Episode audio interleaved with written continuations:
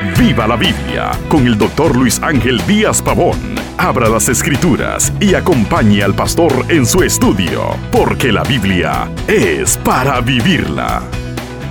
Conozco a alguien que es muy colérico y reiteradamente viene a mí sintiéndose triste porque ha actuado mal dando riendas sueltas a su ira. Medite hoy conmigo en esta idea. ¿Podemos airarnos? Es un hecho que los seres humanos nos airamos. Es por eso que la Biblia tiene muchas exhortaciones con relación a la ira. Sin duda, hay un tipo de ira que es pecado. Ella nos aleja de Dios y crea abismos entre nosotros los seres humanos. La Biblia afirma en Santiago 1, 19 y 20, Por esto, mis amados hermanos, todo hombre sea pronto para oír tardo para hablar, tardo para airarse, porque la ira del hombre no obra la justicia de Dios. Aquí se contrastan el oír, el hablar y el airarse. Es como si hubiera una relación muy estrecha y proporcional a la actitud y comportamiento que se asuma respecto a esto. Escuché alguna vez que los irlandeses decían que por cuanto tenemos una boca y dos oídos, debemos escuchar el doble de lo que hablamos. Una persona que es susceptible de escuchar es reflexiva y capaz de actuar ecuánimemente frente a las situaciones que pudieran exaltar su ánimo.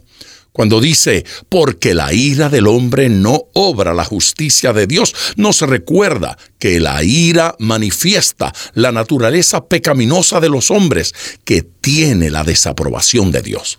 El creyente es llamado a ser sobrio, una persona que es ligera para airarse cometerá actos desequilibrados y con sus actos manifestará su falta de sensatez. Proverbios 14:17 se expresa así. El que fácilmente se enoja hará locuras. Por el contrario, la persona que frente a aquellas acciones que le confrontan y desafían permanece quieto y sosegado, dice la Biblia que es sabio, es una persona entendida. Proverbios 14:29.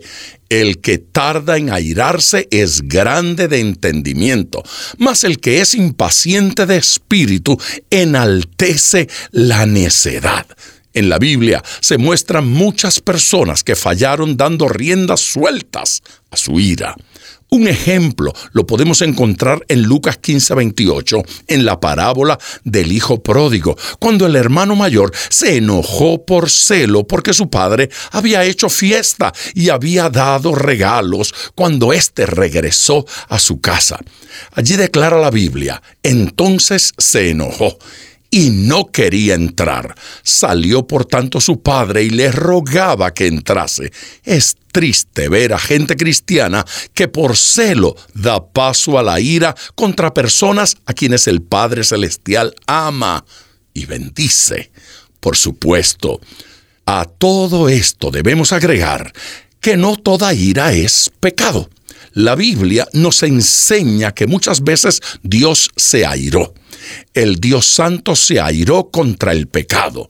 Por esto se nos exhorta a airarnos sin llegar al pecado. Efesios capítulo 4 versículo 26 afirma, airaos, pero no pequéis, no se ponga el sol sobre vuestro enojo.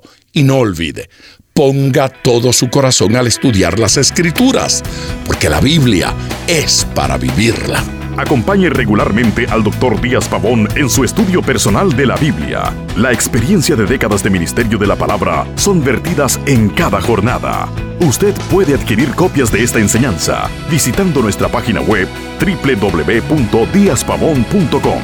Esté atento, participe en nuestro próximo estudio y viva la Biblia.